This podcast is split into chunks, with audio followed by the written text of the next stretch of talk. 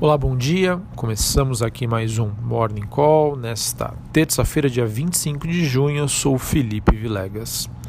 Olhando para o desempenho das principais bolsas internacionais, temos aí um dia marcado por, por um sentimento de cautela que já foi visto ontem e se prolonga no mercado externo nesta manhã.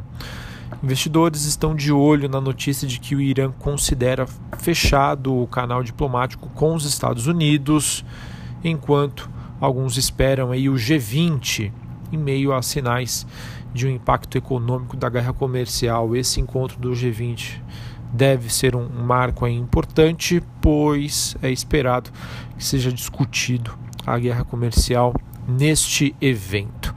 Como consequência disso, as bolsas mundo afora, Europa, futuros norte-americanos têm uma leve baixa, enquanto ativos considerados aí como é, portos seguros dos investidores, como ouro e iene, se valorizam.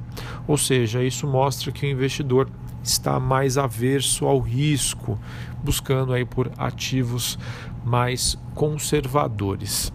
Além disso, o minério de ferro recua nesta manhã após a Vale dizer que a operação em Brucutu teria sido retomada. Ainda nós esperamos aí que os ativos globais é, possam reagir às falas do presidente do Banco Central Americano, Jeremy Powell, e também com os dados é, como o Conference Board nos Estados Unidos às 11 horas da manhã, que pode influenciar sobre as expectativas de corte de juros nos Estados Unidos. Então fiquem de olho, esse dado será divulgado às 11 horas da manhã. Há também a divulgação de vendas de casas novas nos Estados Unidos no mesmo horário. Em relação à agenda aqui no Brasil, as, as, as apostas de juros menores também seguem aí nos holofotes com uma agenda hoje extensa de divulgação de dados que inclui a ata do Copom a palestra de Campos Neto, atual presidente do BC brasileiro, e o IPCA 15, que será divulgado às 9 horas da manhã e que pode mostrar a inflação de volta, de volta ao seu menor nível dentro aí do centro da meta.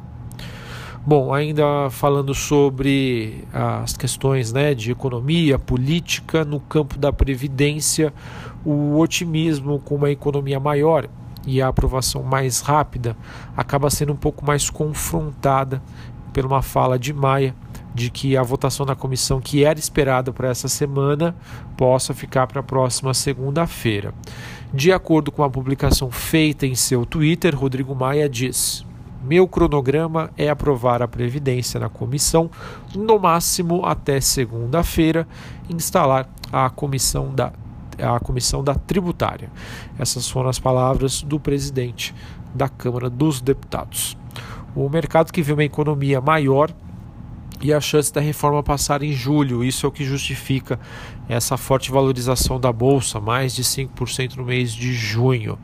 É, agora, investidores e economistas estimam que a reforma deve levar a uma economia de cerca de 738 bilhões de reais em 10 anos, ante uma pesquisa anterior feita em maio pela Bloomberg, que apontava uma economia de 680 bi.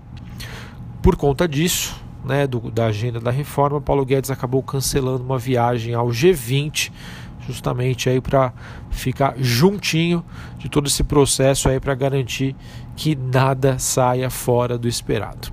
Além disso, o governo também anunciou um novo mercado de gás, ele que promete abrir o setor e dar um choque de energia aí barata de acordo com o estado de São Paulo. Além disso, a União promete pagar até 6 bilhões de reais por ano aos estados que abrirem o mercado de gás. Bom, sobre o noticiário corporativo, bastante atenção. Hoje é dia de precificação da oferta da Caixa sobre as ações da Petrobras. A Caixa que já sinalizou há algum tempo a, a intenção de vender as suas ações ON da Petrobras é, essa oferta aí que, de acordo com a mídia, teve uma forte demanda por investidores institucionais, ou seja, gestores de fundos de investimento. De acordo com o Estadão, o BTG Pactual estaria avaliando a compra no mercado da participação da Caixa no Banco Pan-Americano. Então fiquem atentos.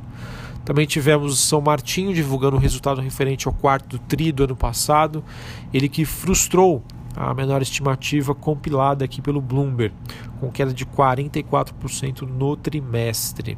Além disso, a empresa estima um avanço de 8% no processo de moagem de cana entre 2019 e 2020.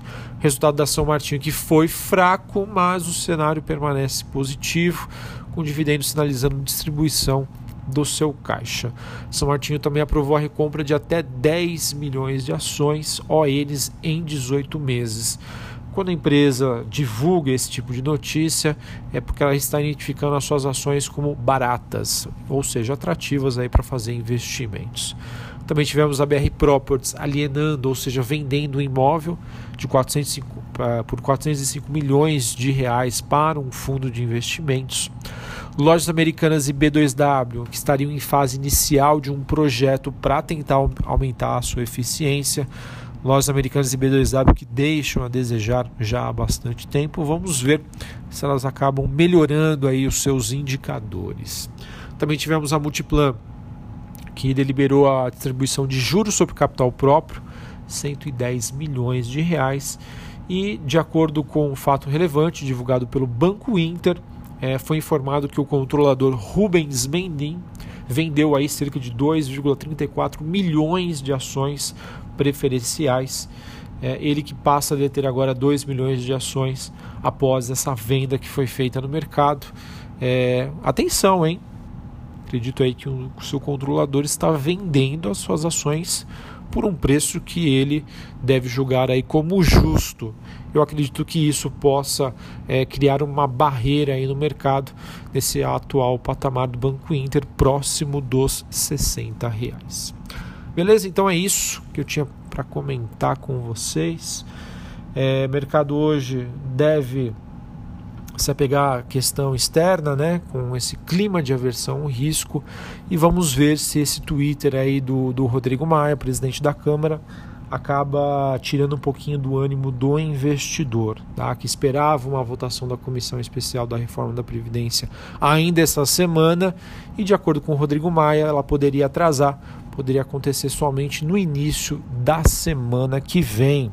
O mercado que ontem, é, o mercado brasileiro já apresentou alguns sinais de fraqueza, né, mostrando aí talvez com que os ânimos do mercado já estariam precificados e isso pode gerar alguma pressão vendedora. Um abraço a todos, uma excelente terça-feira, um bom pregão e até a próxima.